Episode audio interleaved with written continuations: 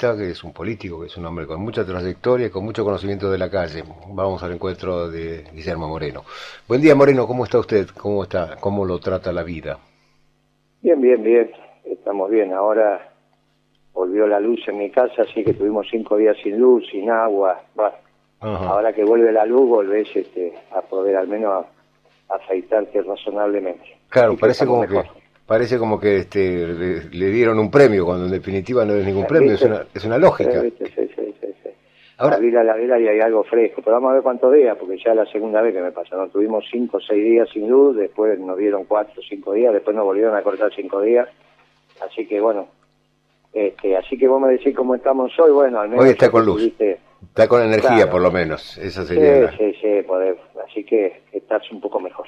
Moreno, eh, usted intenta, bueno, se va, ¿cuándo es el lanzamiento? Si es que se va a hacer oficial o no. usted es un hombre que ya ha manifestado la intención de ser candidato presidencial, pero ¿cómo viene lo que puede llegar a ser la agenda?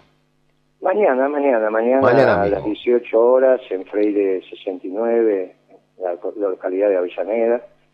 Ahí lanzamos la candidatura, acompañado por eh, Horacio Valdés, secretario general del Sindicato Obrero del Vidrio, que también va a hacer uso de la palabra, más otros compañeros, y vamos a explicar la, propuesta peronista, vamos a explicar, ya presentamos nosotros el plan económico peronista hace seis meses atrás, antes de empezar esta patriada, lo primero que hicimos junto con empresarios y dirigentes sindicales fue hacer un plan económico, y le pusimos plan económico peronista, ¿no? Como el Coñán que hace un plan económico para cualquiera sea el gobierno. Parece que le da lo mismo si el gobierno es marxista, liberal, socialdemócrata, pero él hace un plan económico. Bueno, eso es un absurdo.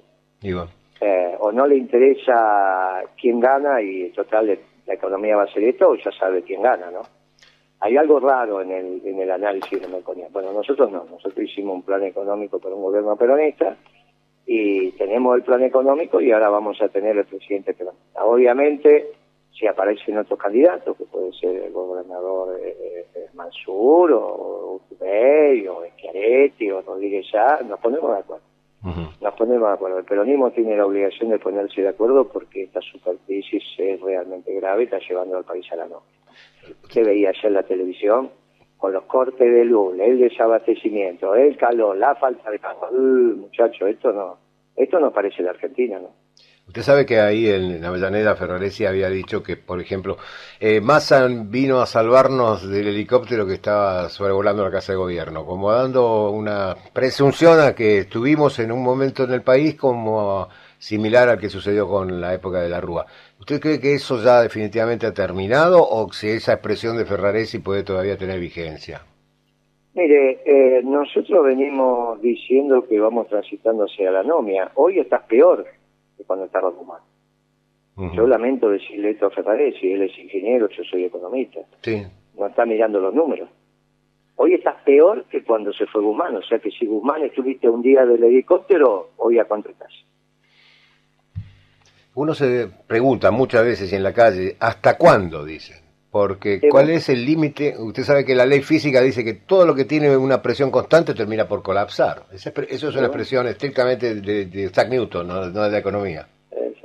Bueno, siempre que la estructura no soporte esa presión. Yo lo que lo que también es cierto que a la larga sí, porque a la larga se deterioran todos los materiales y todo recupera su, su normalidad, que es toda esa energía potencial se termina termina destruyendo el objeto. Eso no hay ninguna duda, por eso las ruinas, después de mil años, dos mil años, va quedando lo que queda. Pero, yendo a esto, está claro que desde la devaluación de Kisilov en el 14 hasta hoy, cada ministro de Economía que pasó dejó las cosas peor que el anterior.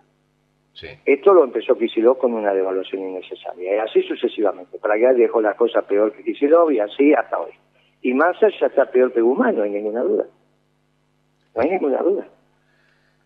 Con ninguna expectativa. lamentablemente, lamentablemente, bueno, Massa nadie quería agarrar, es un muchacho audaz, agarró, pero no es que mejoró nada, hizo un poquito de magia, pero la magia es magia, después viene la realidad. Vos hiciste dólar uno, dólar soja uno, dólar soja dos, adelantaste las exportaciones de soja y son las que te faltan hoy. En mi época eso se decía vestir un santo para desvestirse un santo para vestir otro. ¿Te acordás de esa vieja frase española que es extraordinaria, no? Sí, sí. O tener dos santos y tener una sola ropa, de vestir uno para vestir otro. Eso no es la solución. ¿Y cuál es la expectativa para el ciudadano común, para el hombre que está viviendo de su sueldo? los únicos exitosos fuimos los peronistas en este siglo. Por eso hicimos un plan económico peronista y por eso nos estamos planteando como gobierno peronista. La opción para el hombre común no puede ser Macri, que acaba de fracasar. Sin embargo, esa fuerza parecería ser que la que va a ganar las elecciones. Bueno, es un despropósito. El peor gobierno de la democracia, de la dictadura para acá, resulta que es una opción. ¿Por qué este fue peor? Bueno, evidentemente ninguno de estos dos. Ahora, ahí están los radicales, ahí están los neoliberales, ahí están los progresistas. Bueno, los únicos que no fracasamos fuimos los peronistas. Y vos, si te acordás de la década peronista, la primera década de este siglo, la pasaste bien. Salimos de una crisis horrenda y bueno, rápidamente la economía empezó a crecer, pues, la gente que no tenía trabajo empezó a tener trabajo, te tomabas vacaciones, aumentó el poder adquisitivo del salario, llenabas el tanque de nafta del auto si tenías auto y no tenías que sacar un crédito, una vez por semana te comías un asado, en tu casa se sentaba el que trabajaba, sea el jefe, la jefa del hogar y con su trabajo pagaba la comida. Ya, comparado con esto, imagínate, yo tenía 1% de inflación mensual, me decían que mentía, Morales, los radicales decían que mentía, decían, no, la inflación no es de 1, es de 2. Entonces decían que en vez de ser 11, 12, 10% anual era 22, 25. ¿Te acordás de eso? Sí, sí, le, decía que, el, que, el, INDEC estaba digitado por usted directamente, que lo manejaba. decía, pero eso decían, ¿no? ¿O me estoy equivocando? No, no, sí, incluso hubo hasta una polémica con respecto a funcionarios del INDEC que se fueron, bueno, todo una Bueno, está bien, pero estamos hablando de la inflación. La inflación, sí, sí, estoy hablando de que, le decían que estaba dibujada, hablaban de un mundo... ¿Y cuánto decían que era la inflación Sí, estaba dentro del 20, 20 y pico por ciento, como... Bueno, muy bien, yo decía que era yo decía que era la mitad. Exacto. 10 o 12%, bueno, muy bien. Ahora resulta que Massa, diciendo en abril que la inflación empezaba con 3, o sea que iba a ser el cuarenta y pico por ciento en el año, era Gardel y Lepera, y ganaba las elecciones. O sea, vos, vos fijate lo bien que estabas en nuestro gobierno, que incluso tomando la inflación de aquellos que decían que Moreno mentía, es un cuarto de lo que está pasando ahora. Claro. Y la mitad de lo que pasó con Macri. No la verdadera que era la de Moreno, ¿eh? Porque ellos decían que yo mentía, pero nunca lo demostraron. Ahora, Moreno, y nunca aceptaron un debate. ¿Cómo hacía Moreno para que los empresarios respeten los acuerdos? Porque hoy parece que el señor Tombolini dice una cosa, pero los empresarios se dan vuelta y hacen otra. Tiene que tener la estructura del edificio bien prolijito y ordenado. Si vos tenés, si vos querés que los muchachos no te ensucien el palier, le tenés que poner una alfombra cuando entre y, y tenés que decirle limpiate los pies, ¿no? Ahora, si no hay alfombra en el palier, es obvio que Embarran todo. Muchachos, bueno, entonces vos tenés que tener la estructura ordenada. Nosotros teníamos superávit fiscal primario, eso significa que recaudaba más de lo que gastaba. Nosotros le vendíamos al mundo más de lo que comprábamos. Venía un empresario en octubre y decía, Moreno, tengo que hacer el presupuesto para el año entrante. ¿Cuánto va a estar el dólar a fin del otro año? Y yo le decía, y le podía pifiar por un 5%, un 10%, y nadie te dice nada. Ahora, si vos le decís, 20 eh, y termina siendo 60, al tipo lo echan porque hizo el presupuesto con 13 dólares. Sí. Entonces tienen que cubrir. Vos, para que la cosa funcione, los instrumentos tienen que estar afinados. Vos podés poner el mejor director de orquesta. Si los instrumentos están desafinados, suena una porquería. Bueno, que, la, que los instrumentos estén afinados significa que la economía estructuralmente esté bien. Y básicamente es esto que te estoy diciendo. Seguro. Entonces, cuando vos ordenás la economía, siempre puede haber un boy corneta que le guste ir por la banquina. ¿Viste? Vamos todos prolijo por la autopista. Y te pasa uno por la derecha. Y te, ¿Viste que te molesta? Porque vos no esperás que un tipo te pase por la derecha. ¿Está bien? Pero bueno, para, eso para eso están la, después las autoridades que lo paran ahí, porque los que hacen banquina... Y vos cuando y cuando el tipo está parado y vos lo pasás, lo mirás, ¿viste? Da vuelta a la cabeza mirándolo. Bueno, para eso está el secretario de Comercio. Secretario de Comercio está por si alguno se le ocurre ir por la banquina. Ahora, si todos van por la banquina porque la autopista está toda poseada y no se puede transitar, ¿qué vas a hacer? ¿Vas a parar a todos? No se puede. Bueno, eso es lo que está pasando ahora. O pasa que van por la banquina porque nadie los para. No, van por la banquina porque la ruta está hecha a pedazos. Si vos tenés un déficit fiscal espantoso, peor que el que tenía Alfonsín cuando se tuvo que, Si vos tenés un déficit del sector externo, o sea, la generación de dólares de la Argentina no alcanza, peor que el que tenía de la Rúa cuando se tuvo que ir. Por eso Ferrarisi dijo lo que dijo. ¿Por qué dijo lo que dijo? Y bueno, ahora, yo lo que le digo a Ferrarisi que ahora está peor que cuando se fue Guzmán, ¿eh? Sí. Se equivoca Ferraresi en eso, si piensa que, está, que ahora está mejor. Está mirando mal los números. Ahora, Moreno, dígame, ¿qué cantidad, o más o menos en lo que puede ser un porcentaje de especulación, de contubernio, de mafias, o de estructuras que eh, por las dudas le meten un, una especie de suba a distintos productos y cambian la, la variable.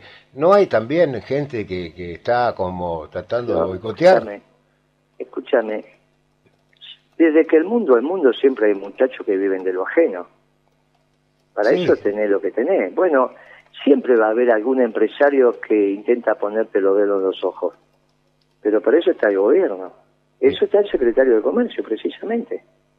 Ahora, una cosa es que sea una individualidad y otra cosa es que sea toda la economía. Cuando es toda la economía, el que no funciona sos vos a menos que me quieras vos transmitir que todos los empresarios son mafiosos, o todo lo que vos No, no, pero que a veces ¿eh? hay estructuras en las cuales uno no no tiene...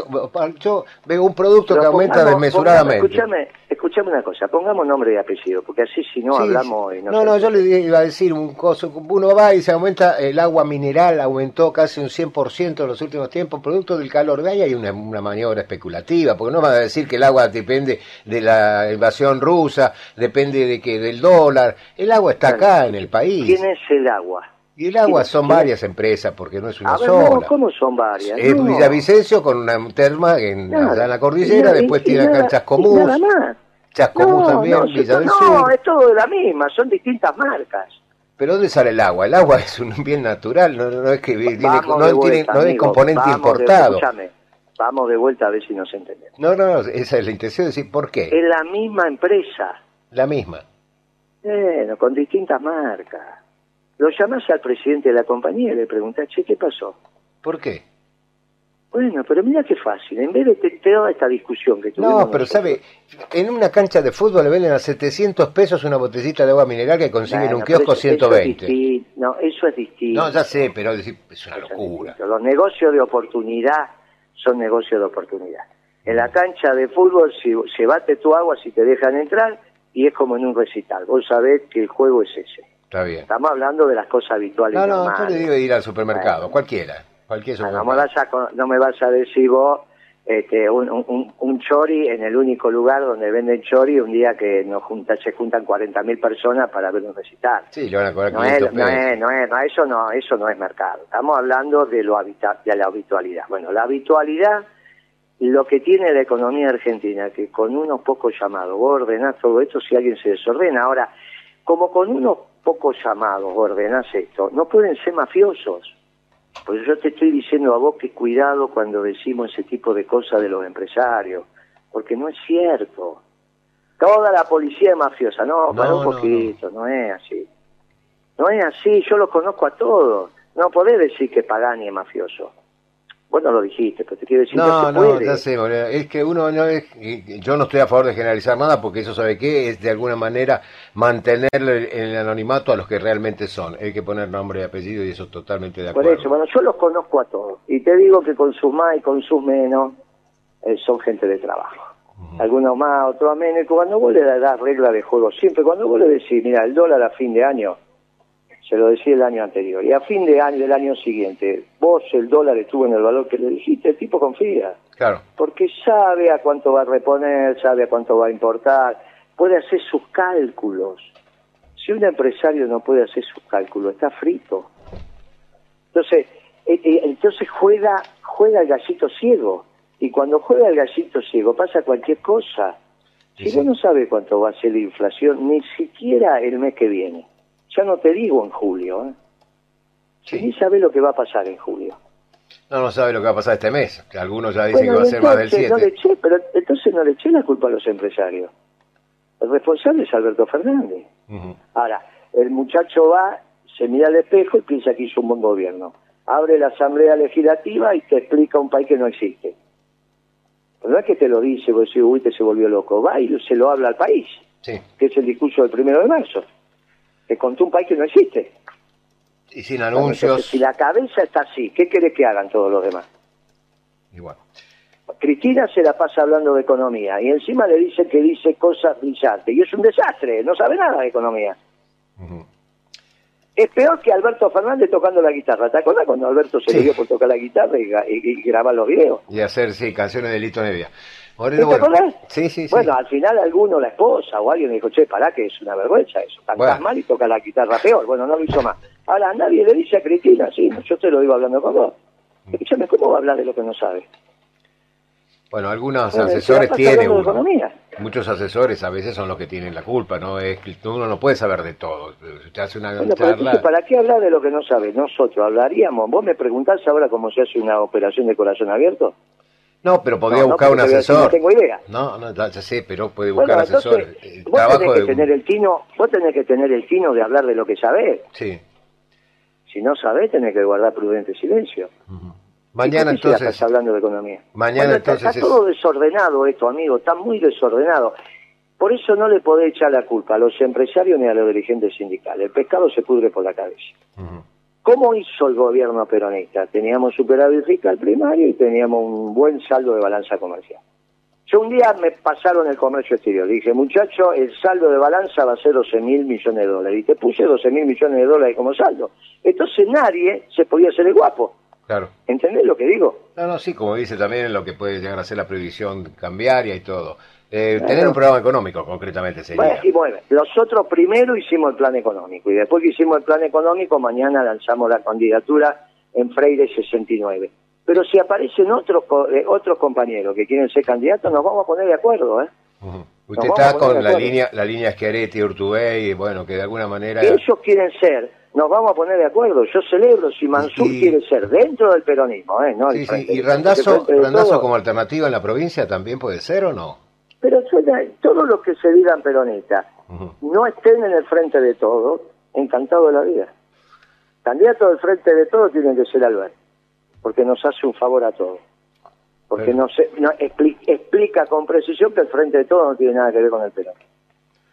Gracias por atendernos. todos los candidatos peronistas nos juntaremos y haremos lo que tenemos que hacer, que es ponernos de acuerdo. Y Cristina, en vez de hacer rancho aparte, inventar toda esa historia rara comunidad ciudadana, lo que tiene que hacer es acompañar al candidato peronista, sin ningún condicionamiento, porque ya se viene equivocando tupido como para encima poner condicionamiento. Y listo, y ahí llegaremos al balotaje y después cuando estás en el balotaje empieza otro partido. La pelota se saca del medio y el que hace el primer gol gana. Es muerte súbita, como le dicen en el fútbol. Bueno, bueno, como sea, esto funciona así. Entonces, eh, ahora, si Cristina hace rancho aparte, y ahí va a ser Macri y va a ganar en la primera vuelta.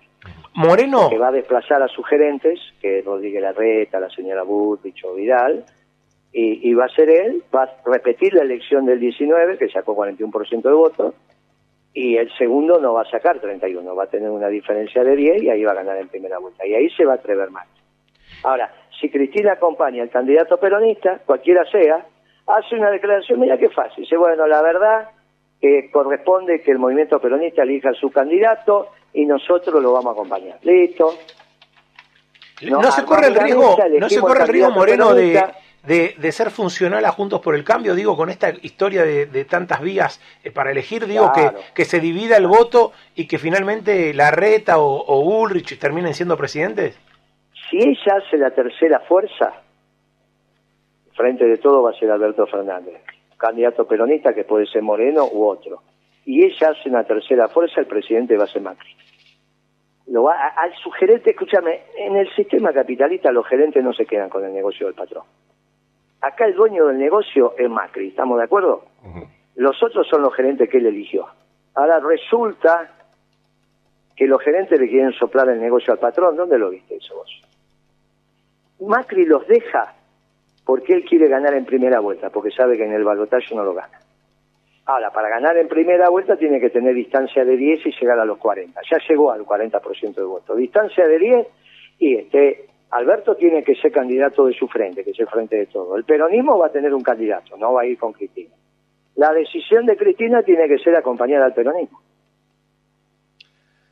Difícil, bueno, lo seguiremos hablando, Moreno. Le agradecemos su tiempo. Este es un mensaje para la población y también de alguna manera escucha a Cristina, ¿eh? porque ya se lo estoy diciendo, si ella va a ser rancho aparte, por abajo de la mesa debe haber arreglado con Macri. Si no, no se explica. Gracias por atenderlo, Moreno. Gracias por su chao, hasta la próxima. Bueno, eh, Guillermo Moreno, como siempre, con mucha polémica en todos los conceptos. Pasaron ya 40 minutos de las 11.